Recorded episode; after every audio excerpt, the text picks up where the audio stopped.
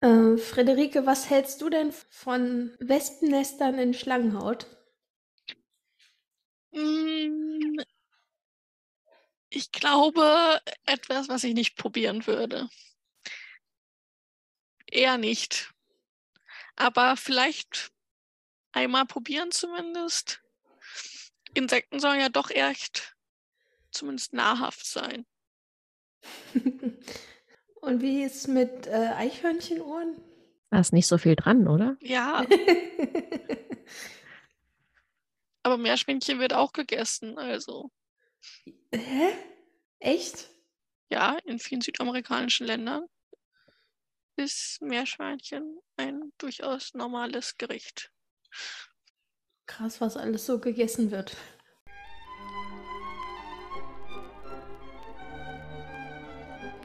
Kiste auf. Für Jim Knopf und Lukas den Lokomotivführer. Folge 2 Von China in die Wüste. Vorneweg eine kleine Warnung. Diese Folge beschäftigt sich unter anderem mit den Themen Rassismus und Kolonialismus. Wenn ihr auf diese Themen sensibel reagiert, dann hört diese Folge bitte nicht allein oder im Zweifelsfall auch gar nicht, anstatt dass dies zu Lasten eurer psychischen Gesundheit gehen könnte. Wir hören uns dann natürlich gerne in der nächsten Folge in zwei Wochen wieder. Allen anderen wünsche ich jetzt viel Spaß. Hallo, liebe Leute, schön, dass ihr wieder Kiste auf eingeschaltet habt. Ich, ich bin Pia und ich habe hier wieder Friederike und Katharina bei mir. Hallo. Hallo. Und äh, wir sprechen heute über die zweite Folge von Jim Knopf und Lukas der Lokomotivführer. Freut ihr euch Ja. schon?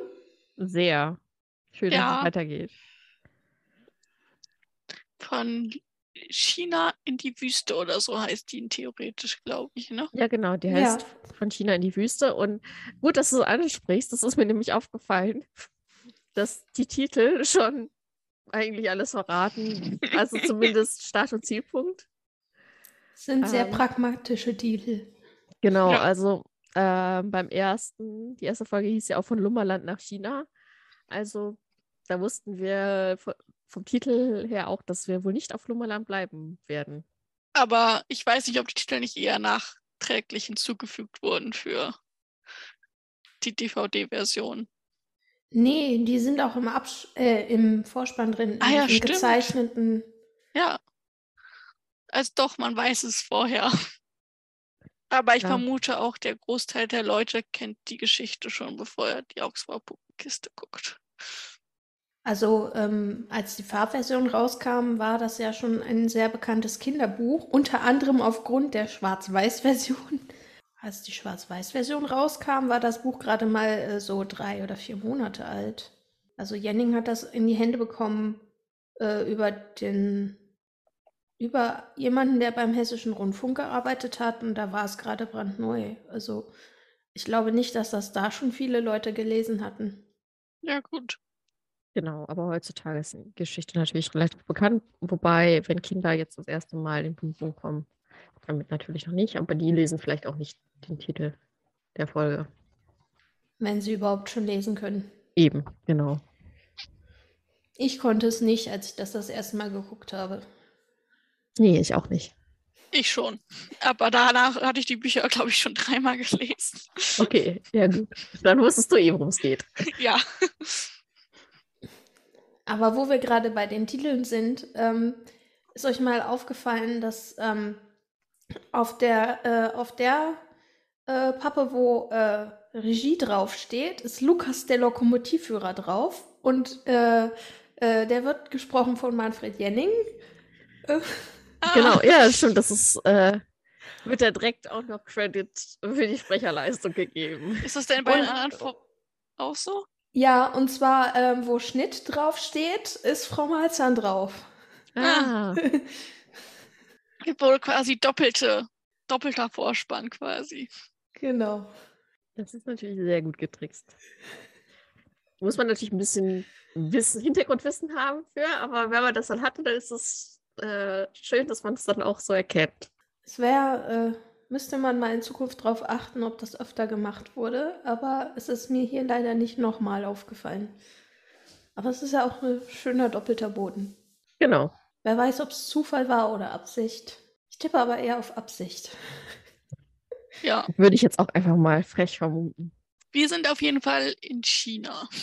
Genau, also am Anfang haben wir Mandala, nochmal ein Repa Recap der vorherigen Folge. Was wir da noch erfahren, ist, dass Emma, also was wir eigentlich schon noch gesehen haben, dass Emma alleine fahren kann und ähm, Lukas sich dann um die anderen Sachen kümmern kann. Aber da merkt man auf jeden Fall, dass das TV-Produktionen sind, weil man halt immer dieses Recap von letzter Woche quasi. Hier, falls ihr nicht zugeguckt habt, das ist passiert. Mhm. Genau. Oder Ja, falls ihr es wieder vor vergessen allem- habt. Vor allem aus Zeiten, als äh, das mit der Aufzeichnung noch nicht so weit fortgeschritten war. Also ich glaube, äh, Video gab es schon, war aber noch sehr teuer und noch nicht besonders gut. Ich weiß nicht, wann das, Das so weiß mit ich auch nicht. VHS anfing, aber das war wohl so in den späten 70ern, oder? Das, ist- da kenne ich mich leider zu wenig aus. Keine also Ahnung. das weiß ich nicht, wie das war. Also als ich Augsburger Puppenkiste angefangen habe zu gucken, da war das mit dem Aufzeichnen auf VHS kein Problem. Aber das war ja auch schon noch ein paar 20 Jahre später. Wo wir bei dem Thema sind, kann ich gerade mal erzählen. Ich kannte die Recaps ganz lange nicht, weil äh, wir hatten die ja tatsächlich auch auf VHS. Und ähm, wer immer das aufgezeichnet hatte, ich vermute, es wird mein Opa oder mein Onkel gewesen sein, hatte versucht, das so zusammenzuschneiden, dass daraus ein Film wurde. Also wir hatten tatsächlich Oh, nur okay. am Anfang einmal eine Knapp Klappe, wo halt stand Folge 1. Und dann ähm, immer, wenn äh, die Klappe zuzugehen drohte, wurde die Aufzeichnung gestoppt und dann ähm, so lange ausgelassen, bis das Recap vorbei war und dann erst wieder eingeschaltet. Ah, ja. So kann man es natürlich auch machen. Interessant. Und wie war das für dich denn, der Unterschied, den Unterschied zu sehen? Hatte dir das, habt ihr das im Nachhinein irgendwas noch erklärt, wo du gedacht hast, okay, das wusste ich ja noch gar nicht? Oder war das eigentlich immer. Ich habe mich zum Beispiel sehr lange gefragt, was aus diesem Brief geworden ist. Ah, okay. Mhm. Und diese, äh, dieses Museum kannte ich auch sehr lange nicht, aber dazu kommen Ja, wir dann ja später stimmt. noch. Also, Ja, genau. VHS-Kassetten kamen 76 auf den Markt in Japan. Also, und die Also dann Serie ist von wahrscheinlich- 76, also. Also dann wahrscheinlich auf dem europäischen Markt noch nicht. Und als sie dann auf dem europäischen Markt waren, waren sie sowieso erstmal sehr teuer. Ja, genau. Also kann man sagen, hat noch auf jeden Fall was gedauert. Bis das das State of the Art war. Ja, und ähm, die beiden fahren ja jetzt nach Ping. Mhm.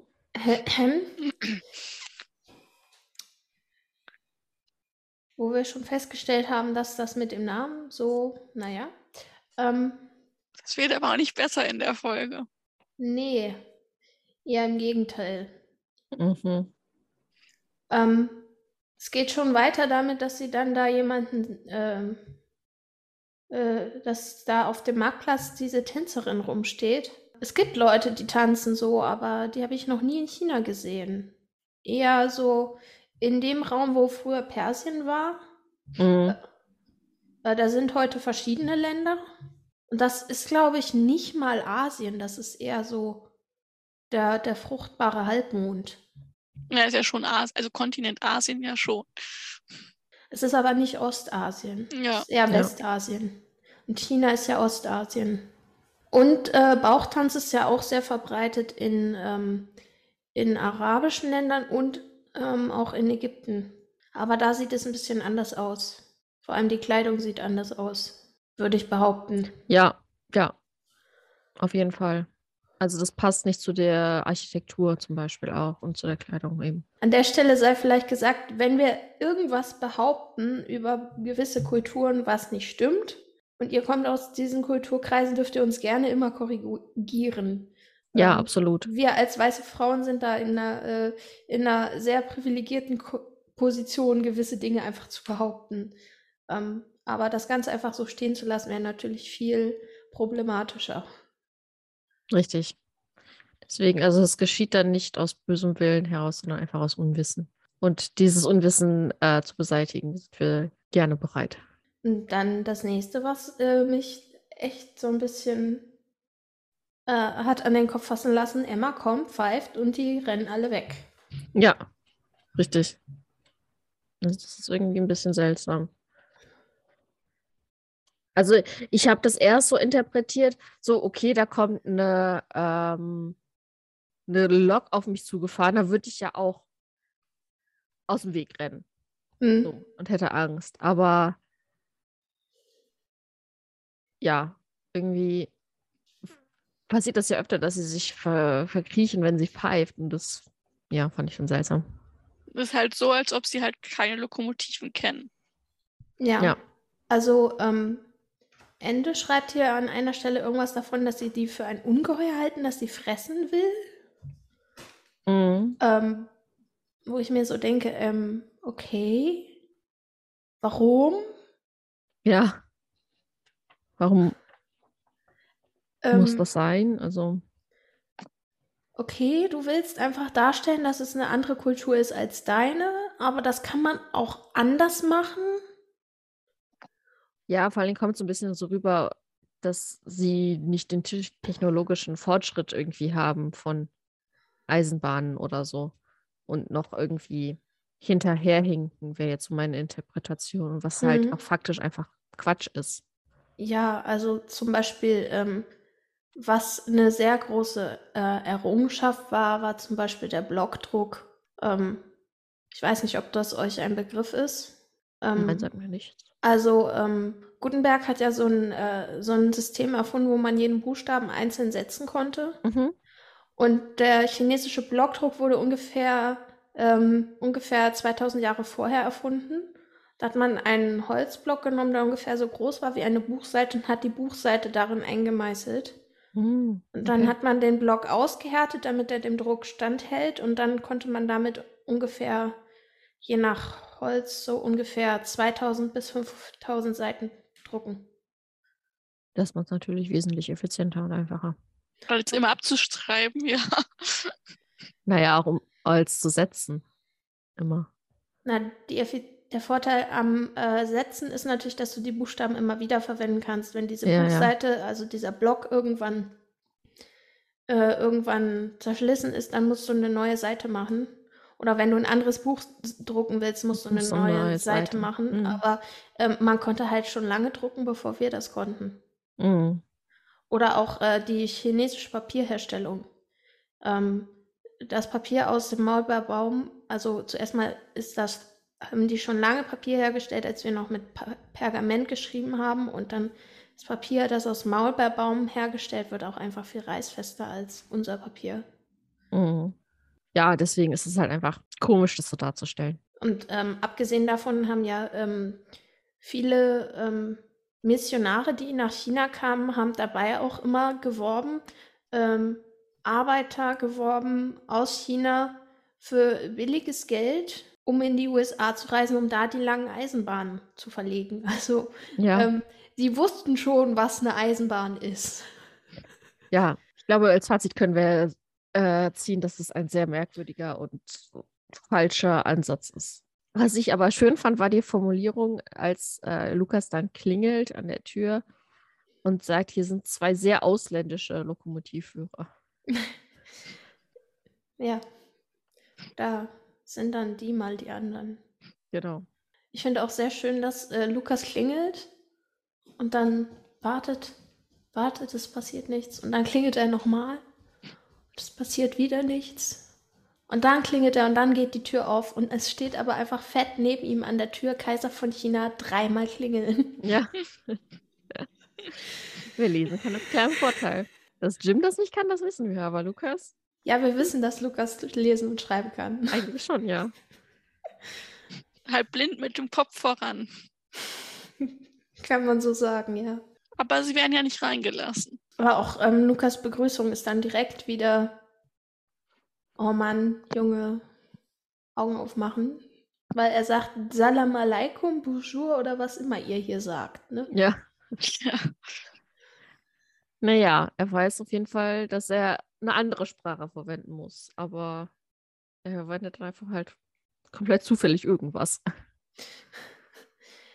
Wobei man es auch anders äh, äh, lesen könnte, ähm, weil der Türhüter ja eigentlich Deutsch spricht. Ja, das so, stimmt. es ist so ein bisschen wie das äh, Känguru, wo sie um die Welt reisen und dann Leute vom asozialen Netzwerk treffen und äh, der Erzähler immer kommentiert, zufälligerweise spricht er Deutsch.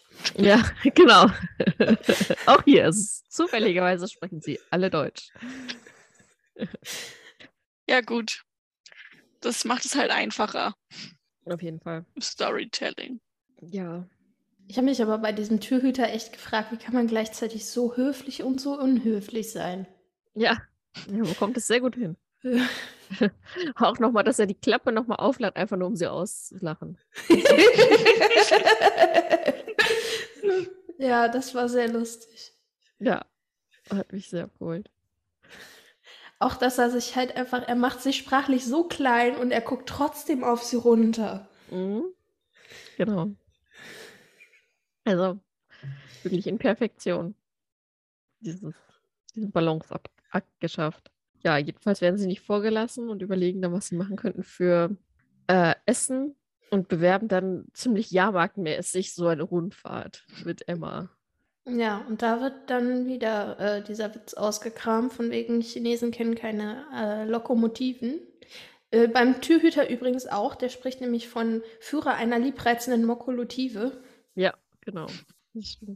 Wobei ich den Versprecher noch relativ lustig finde, aber ja, es ist halt wieder eine Anspielung auf dasselbe Thema, was halt nicht so lustig ist. Nee, vor Ähm. allem nach, ein, also spätestens nach dem zweiten Mal wäre der Witz halt auch einfach gut gewesen, ne? Ja, auch gerade mit diesem Pfeifen, das, das finde ich halt echt, ich weiß nicht. Das hat mich irritiert und ich fand es jetzt nicht so witzig. Genau, also damit scheitert dann natürlich ihr Plan, somit Geld zu verdienen. Und sie treffen auf den nächsten Charakter bei dem Namen. Ich einfach nur wieder Kopfschütteln, da ist was. Denn er heißt Ping Pong. Mm, Kriegst du auch noch auf die Reihe, wie sein, Vater, äh, sein ähm, Großvater heißt? Nee. Ich weiß nur, dass es irgendwie das 32. Kindeskind ist Genau. oder so. Kriegst du kriegst du's hin, Friederike? Nee, aber der hat nur, der hat nur interessant, äh, das irgendwie, wie heißt der? Der heißt äh, Schufulu Genau. Plu. Ach, okay. Einfach irgendwelche Silben genommen und hintereinander geklatscht. Ja, jedenfalls bietet er ihnen allerlei Gerichte an, was ja schon sehr großzügig ist. Aber sie jammern trotzdem, weil sie das alles nicht essen wollen, sondern lieber ein Butterbrot. Oder Frankfurter. Oder halt was Deutsches. Hm. Sehr, äh, sehr interessant ist aber halt auch, dass hier ein bisschen äh, zu spiegeln versucht wird in Pingpongs Reaktion, dass halt das, was wir essen, für andere manchmal sehr eklig ist. Ja, Also das finde ich dann wieder Beispiel- eine gute, gute Nuance. Zum Beispiel Käse. Also, wenn man sich vor Augen führt, was das eigentlich ist, was, was ja Ping-Pong, was ja eigentlich das ist, was Ping-Pong sieht, i, die essen vergorene Milch. Ja. Äh, also, wenn man sich das vor Augen führt, dann will man das ja auch nicht mehr essen. So wie sich halt, äh, so wie die halt in dem, was er denen da äh, vorsetzen will, die ganze Zeit nur sehen, äh, i, der Mhm. ist äh, tote Haut von Schlangen und der ist der isst äh, Eichhörnchenohren und Heuschreckenbeine. Ist ja voll eklig. Ja, Also das ist äh, wieder äh, ein interessanter Ansatz. Ähm, also ein guter Ansatz. Den könnte man nur ein bisschen konsequenter ausführen. genau. Dass das eigene Bekannte eben für andere was Fremdes und Komisches sein kann. Ja, absolut. Aber man findet ja dann trotzdem einen äh, einen Kompromiss, wo alle was von haben. Genau. Man einigt sich auf Reis in verschiedensten Farben. Klingt Da auf jeden kommt, Fall man, gut. da kommt man gar nicht mehr mit, was der da alles mitbringt. Ne?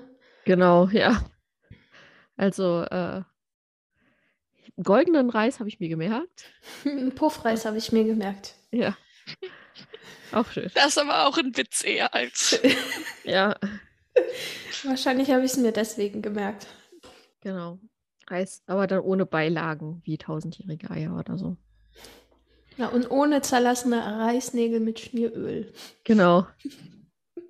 Ja, das fand ich dann auch irgendwie wieder komisch, dass sie dann sagen, so ja, die essen ja auch bestimmt äh, irgendwie Schnürsenkel und sowas.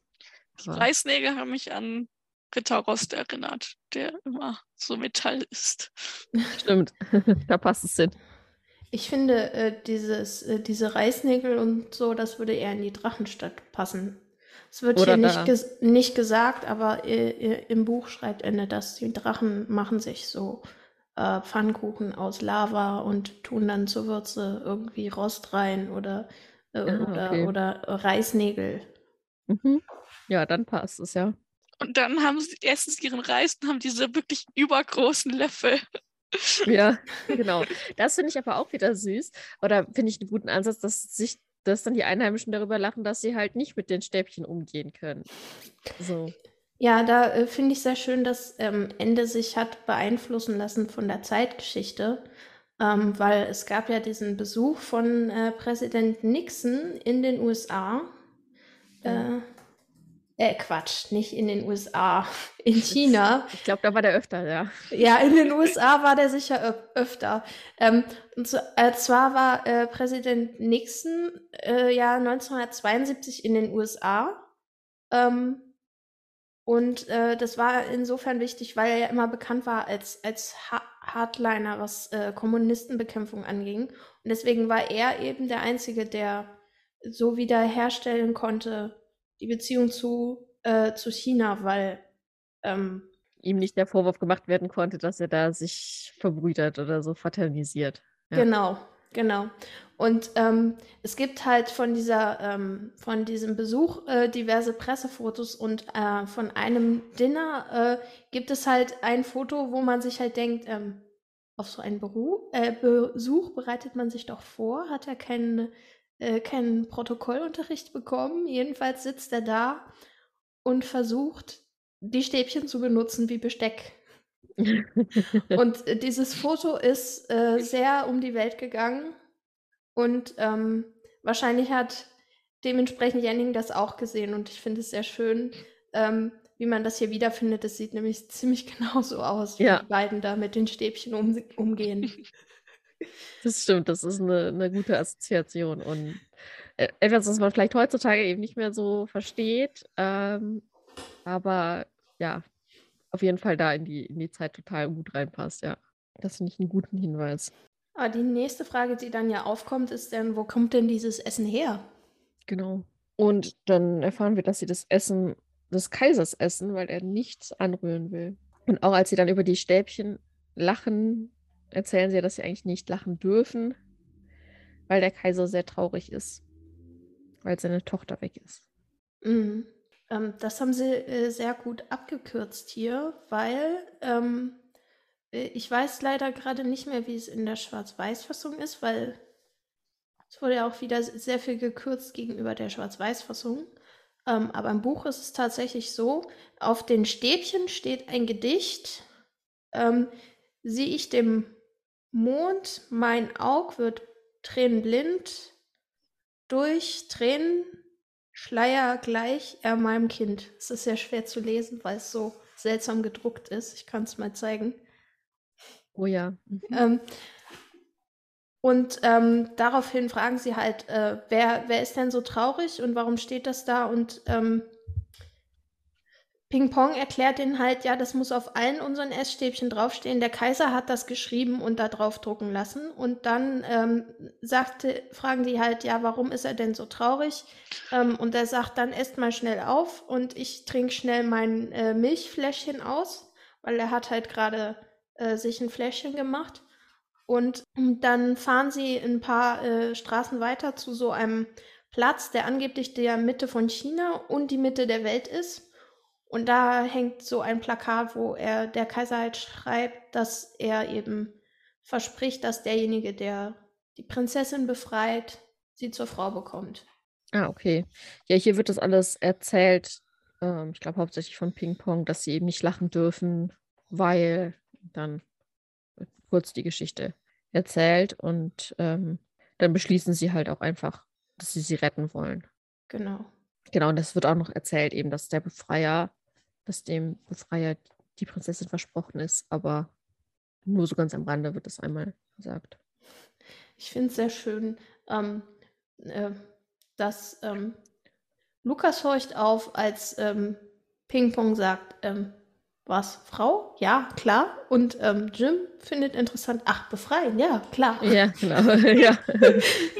Unterschiedliche Prioritäten.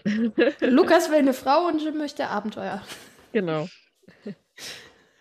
Ja. Ja, genau, aber das mit der Milchflasche, da sprichst du auch so, so noch was an. Das ist, also es wird halt gesagt, dass äh, Ping-Pong erst 368 Tage alt ist und dass in China eben die Kinder mit zwei lesen und schreiben und mit drei rechnen können. Mhm. Was halt auch wieder ein sehr stereotypisches Klischee ist, was da reproduziert wird, finde ich. Ich Aber finde, es ist so ein äh, eins von diesen äh, selbsterfüllenden Prophezeiungen, weil es ist, es ist ein ähm, Stereotyp von wegen, die Chinesen sind alle so schlau. Und darüber haben halt ähm, nicht nur die chinesischen Einwanderer, sondern eben alle asiatischen Einwanderer, weil halt früher und in gewisser Weise auch immer noch heute ähm, die äh, weißen ähm, Einheimischen gedacht haben, ähm, die sind halt so schlau, weil die kommen aus China und sie konnten die nicht auseinanderhalten oder wollten die nicht auseinanderhalten, ähm, haben sie halt diese Erwartungen an sie gesetzt und dadurch haben sie angefangen, die auch erfüllen zu wollen. Und ähm, dadurch ja. kommt es jetzt, dass ähm, die Kinder so er erzogen werden. Ja, genau. Also ähm, darüber ist es natürlich, hat sich das so verselbstständigt. Äh, aber eben ist es irgendwie, der Ursprung ist halt trotzdem ein rassistisches Klischee, auch wenn das jetzt eher cool, also für die weiße Bevölkerung eher positiv konnotiert ist, aber ja, Stereotyp bleibt Stereotyp. Ja, es ist halt auch, ähm, auch wenn es, auch wenn es ja an sich äh, nichts Schlechtes ist, ähm, eine Leistung zu erbringen, es zwingt dich ja immer noch in eine Rolle. Ja, absolut. Und ja, sobald das aufgrund deiner Herkunft äh, passiert, ist es halt einfach Rassismus. Ja. Genauso wie den Oberbonzen Pipapo zu nennen. Ähm, da kommen sie nämlich als nächstes hin, nachdem sie beschlossen haben, sie wollen die Prinzessin befreien. Mhm. Und der Zuschauer bekommt eben mit, dass Lukas und Jim als Spione verhaftet und in den Kerker geworfen werden sollen. Der Kaiser eben davon gar nichts erfahren. Ja, so. der ähm, Oberbonze möchte nämlich die Prinzessin selber zur Frau bekommen. Ähm, wo man sich hier so ein bisschen fragt, wie will er das machen, wenn er immer nur im Palast hockt? Ja, das mhm. habe ich mich auch gefragt. Irgendwie losziehen, um die zu retten, aber nicht, ne? Ähm, im, Im Buch erfährt man so ein bisschen mehr. Der ist halt eher so ein bisschen so, ein bisschen wie äh, der Truchsess-Kaie von König Artus. Der ist halt einfach, der will nicht wirklich losziehen und die befreien. Der kann halt einfach nur nicht haben, wenn jemand besser ist als er selber. Okay, ja. Das ergibt mehr Sinn. Und darum muss er da halt sofort reingrätschen. Ja, das tut er ja auch erstmal, indem er sie mit Fragen überfällt. Und nach ihren Ausweisen fragt. Genau. Genau, und noch so manches andere. Ja. Schön fand ich auch. Wo seid ihr geboren und warum? ähm, weil meine Eltern sich mal getroffen haben. Ja, kann da doch gar nichts für. Na, dann kommt man zu dem Schluss, ähm, ohne Ausweis können sie gar nicht beweisen, dass es sie gibt. Genau. Ja, Identitätsdiebstahl, ne? Ja, sie, genau. Sie könnten einen vorläufigen bekommen, aber der hilft ihnen auch nicht weiter. Toll. Ja.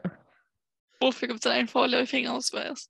Wobei das ich musste dann Frage. schon mit den Bonzen mitlachen bei diesem Wortwechsel. So, ähm, ja, wir können ihn den ausstellen. Kann ich damit zum Kaiser? Nein, was kann ich damit? Gar nichts. Ja, das war schon eine sehr, sehr lustige Szene. Klingt ja. halt nach deutscher Bürokratie so gefühlt. Mhm. Ja, ja. Definitiv. Es bringt nicht weiter, aber es geht ums Prinzip. Und dann ähm, kommt halt die Wache und will sie in den, in den Kerker sperren. Aber Pinkon war zum Glück schneller. Ja, aber so in letzter Sekunde, gerade als sie festgenommen werden sollen, ähm, werden sie dann zum Kaiser gebeten, was natürlich dem Oberbonzen nicht passt. Generell kommt Ping-Pong die ganze Zeit zur Rettung gefühlt. Er ist so ein bisschen Deus Ex Machina, ne? Ja. Ja, Ping Ex Machina. Und dann werden sie zum, kommen sie zum König, nee, zum Kaiser. Ist ja wichtig. Mhm. Genau. Und der erzählt dann auch nochmal so ein bisschen die Hintergrundstory, wie jetzt äh, Lisi verschwunden ist und was mit ihr wohl passiert ist, was sie halt in dem Brief geschrieben hat, in dem Hilferuf. Genau. Und es kommt halt raus, dass die offenbar jetzt an der Adresse wohnt, wo das Paket hin sollte, in dem Jim nach Lummerland kam. Genau, und dadurch haben sie natürlich nochmal ein doppeltes Interesse, da jetzt hinzufahren, äh, um mehr über Jims Herkunft herauszufinden. Das Problem ist halt nur, dass kein Mensch diesen Weg kennt, aber es gibt so ungefähr eine Vermutung für den Anfang des Weges. Und der führt nicht nur zufällig durch die chinesische Mauer, sondern auch durch den Himalaya. Ja. Also einmal eine kleine Rundreise. Ja, es heißt ja nicht Himalaya, es heißt Krone der Welt. Aber ja, Ja. es ist schon klar, was gemeint ist. Ja, schon irgendwie so. Ähm, lustig ist, dass ähm, äh, das ähm, Ende im Buch aus der Krone der Welt auch noch ein rot-weiß gestreiftes Gebirge gemacht hat. Ähm, und ähm, obwohl man vom, vom Strand bis nach Ping ungefähr noch mal so ein paar hundert Meilen braucht und dann von Ping bis zur Mauer noch mal ein paar hundert Meilen und dann noch mal so, dann kommt ja noch mal der Tausend Wunderwald und dann kommt erst das Gebirge, kann man vom Strand schon das Gebirge sehen. Okay. Kann man natürlich Ja. sehr weit gucken da. Nein, das Gebirge ist einfach so hoch. Ach so, Oh. okay. Und vielleicht sind die auch einfach alle mini, wie wir gelernt haben. Ja, Immerhin passen Genau. sie in unsere Wohnung. ja, da hast du recht. Aber bevor sie zur Mauer fahren, wird ja erstmal ein Brief geschrieben. Genau. Und es kommt wieder das schöne Eine Insel mit zwei Bergen Lied. Inklusive Reim dich oder ich fress dich Zeile. Wir sind sehr betraubt. Ja, naja, geschenkt. Aber Ja. mit neuen Strophen dafür. Ja, ja, genau. Oh, habt ihr mitgezählt? Ich nicht. Neuen, nicht neuen, glaube ich. Ach so.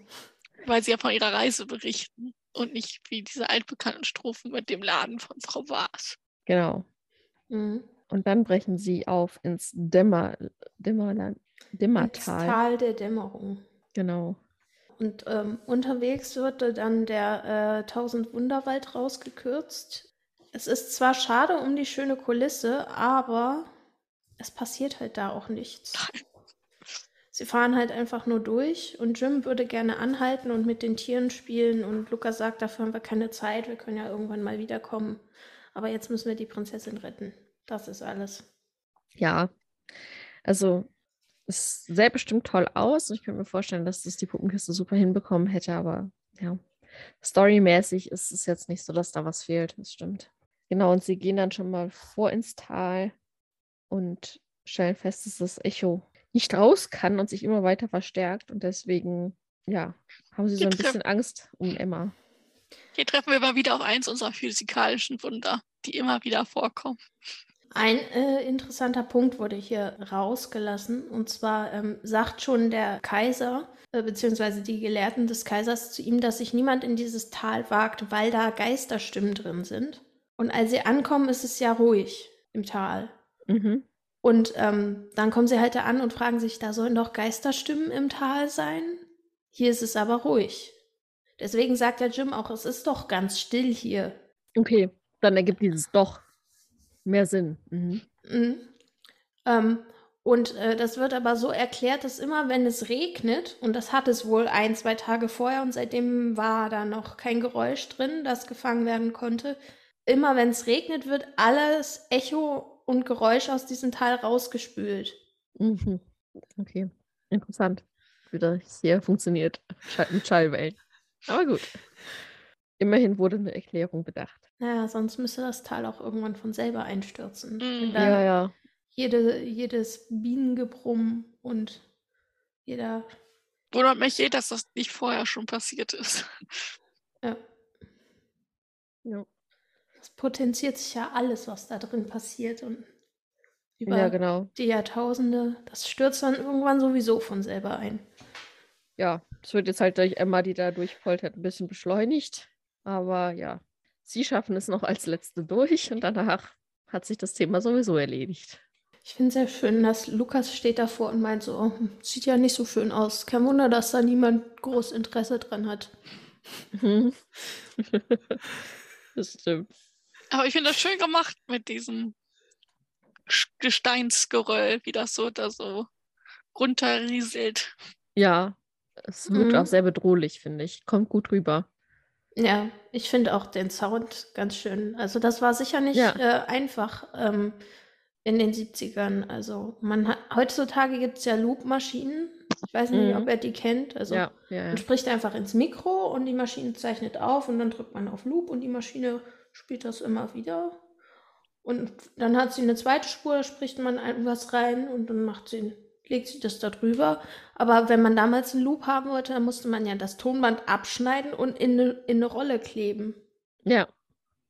Ja. Es war auf jeden Fall aufwendig, aber es hat sich gelohnt, finde ich. Also es kommt super rüber, dieses, dieses Echo und dass man eben die, dann die Sätze immer wieder hört, die gesprochen wurden.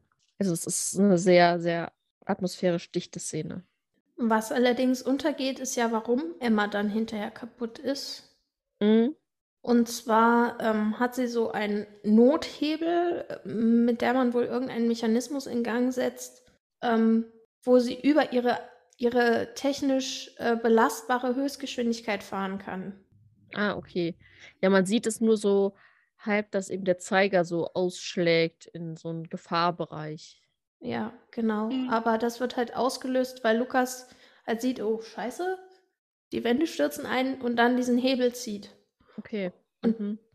Deswegen ähm, ist sie dann halt hinterher kaputt oder ohnmächtig, tot. Ja, irgendwie. Ja, es wird ja so ein bisschen damit gespielt, dass die Geier dann kreisen und äh, näher kommen und äh, sie eben nicht mehr schnauft, also quasi nicht mehr atmet, weil auch wenn sie eine Lok ist, ist es ja schon so, dass sie mit anderen Figuren interagieren und sprechen kann. Also es ist schon irgendwo ein Charakter. Ja, also das Und- ähm, wird im Buch auch noch viel stärker deutlich. Also ich bin heute irgendwie sehr auf das Buch fixiert, merke ich. Ähm, aber es kommt auch an vielen Stellen durch, dass sie eigenständige Entscheidungen fällt. Mhm. Ähm, und Das auch, dass auch zwischen. Lukas und Emma eine Beziehung ist, die man, ich würde sie nicht als, äh, als ähm, romantisch oder sexuell bezeichnen, aber doch irgendwie ein bisschen wie ein altes Ehepaar. Mhm. Sind halt irgendwie seelenverwandt, so irgendwie verbunden durch irgendwas, ne? Ja. Genau. Ja, das mit den eigenen Entscheidungen, finde ich, das wird in der Drachenstadt nochmal am deutlichsten. Mhm. Und auf jeden Fall äh, müssen sie immer jetzt auseinanderbauen. Genau. Wegen Jim Ja. ein Foto macht. Was ich mir denke, toll, dieses Foto sagt, bringt ja richtig viel, wenn man die Ja, das habe ich auch möchte. gedacht. Ja, dieses absolut. Aber. Hauptsache, Vor allem, wenn Lukas davor steht. passiert dann auch so schön. Und verdeckt damit ja auch Teile. Aber gut. Ja, aber ich finde, hier wird auch nochmal, kriegt nochmal natürlich Herr Ärmel als der Fotograf nochmal so eine, die Rolle kriegt nochmal eine gute Dimension, weil er ja Jim die Kamera geschenkt hat und so. Und man kann so, also ich habe mir dann so gedacht, okay, der hat ihm das wahrscheinlich beigebracht, das Fotografieren und so weiter. Und dadurch, äh, ja, ist er nicht nur da zum Regiert werden, sondern mehrdimensional als Figur. Und dann tauchen ja die Geier auf und ich frage mich echt, was hat Jim für einen Tick mit diesen Geiern? Ja, also Ich, ich meine, dass er die nicht kennt. Ja, es gibt halt auf Lummerlein keine Geier. Aber wenn irgendwo Vögel ankommen, ähm, habe ich nicht direkt instant Angst davor, oder? Ja, ich weiß es auch nicht, ich verstehe es auch nicht so ganz, weil sie tun ja auch erstmal nichts. Nee. Sie fliegen nur. Also sie, später kommen sie näher, aber erstmal sind sie ja sehr weit weg und da hat er schon große Angst. Und richtig, richtig seltsam finde ich es dann, Luca, als Lukas ihm erklärt, die tun nichts, sie fressen nur Totes. Ja, Und dann fragt er nochmal nach, und die fressen auch sicher nicht schwarze Jungen lieber, wenn sie noch leben? ja, Äh, was? ja. Das ist Also total abstruser Gedanke irgendwie. Also, ja. Aber es ist schon faszinierend, wie viel Lukas weiß dafür, dass er auf so einer Drei-Personen-Insel wohnt. Ja, das wird äh, manchmal sehr herausgestellt, dass ähm, Lukas ist so ein bisschen ähm, der, der Mentor für Jim. Also ähm, Lukas hat Glück, dass das hier keine Heldenreise ist, weil sonst wäre Lukas irgendwann tot. Ja, Ja. Das ist wohl wahr. das stimmt. Bin ich auch ganz froh drum, dass es nicht so ist. Wobei es hat schon Züge von der Heldenreise, aber gewisse andere Marker fehlen. Genau. Hell. Gandalf erwacht auch wieder zum Leben. Also er stirbt wieder nicht, mal. aber Ja. Ja, aber wer jetzt auch wieder zum Leben erwacht, zum Glück ist ja Emma, nachdem Ja. Jim im Kessel getaucht ist. Und sie schnauft wieder und sie können weiterfahren. Aber diese Szene war schon ganz schön. Als Kind kriegt man da sicher Angst, oder? Du meinst, wenn er im Kessel taucht und auf einmal nicht mehr antwortet? Also, also Lukas ist dann da schon, oh, scheiße, der kommt nicht mehr raus. Ja. Ja. Das wäre schon ziemlich blöd, mit der Lok in Einzelteilen und dem Jungen da im Kessel drin und man kann ihn nicht mal da rausholen, weil man zu dick ist. Ja, das stimmt. Also, da habe ich auch ged gedacht, äh, okay, für Kinder hätte ich das jetzt nicht erwartet, aber ja, ein kleiner Spannungsmoment noch zwischendurch. Und der, Aber- hat, der hat auch richtig Schiss, man hört das. Ja, ja, ja, absolut. Also der nimmt das auf jeden Fall nicht auf die leichte Schulter. Und dann merkt man ja auch als Kind, dass da irgendwas bedrohlich ist. Wenn der starke, groß, äh, gutmütige Kerl auf einmal panisch wird. aber Jim passiert ja zum Glück nichts. Genau. Nee, also er er erklärt das äh, wohl so, er hatte diese Schraube ganz schnell, aber er hat halt, ähm, wie wenn man unter Eis ist, er hat dieses Loch nicht mehr gefunden. Ah, okay. Boah, da hätte ich aber auch Panik an seiner Stelle bekommen. Also, Ja. D- Ja, Da hat er, da hat er Erfahrung. Glück, dass dieser Kessel einfach nicht so groß ist, ne? ja, Hat er das noch stimmt. länger gesucht. Ja. In einem Kessel geht das ja noch, aber so, wenn man irgendwie in so einen See fällt oder so. Ah, nee. Erlebnisse, die ich nicht brauche. Nee. Und dann geht es halt daran, mit diesem wunderbaren Foto diese Lok wieder zusammenzubauen. Mhm. Aber Jim scheint ganz genau zu wissen, was wohin gehört. Er gibt nämlich Lukas Anweisungen. Das weiter nach links? Nee, noch linkser. Ja, genau da. Ja.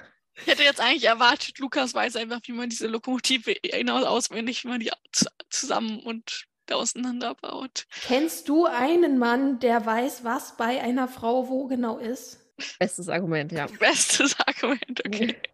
linkser, noch linkser.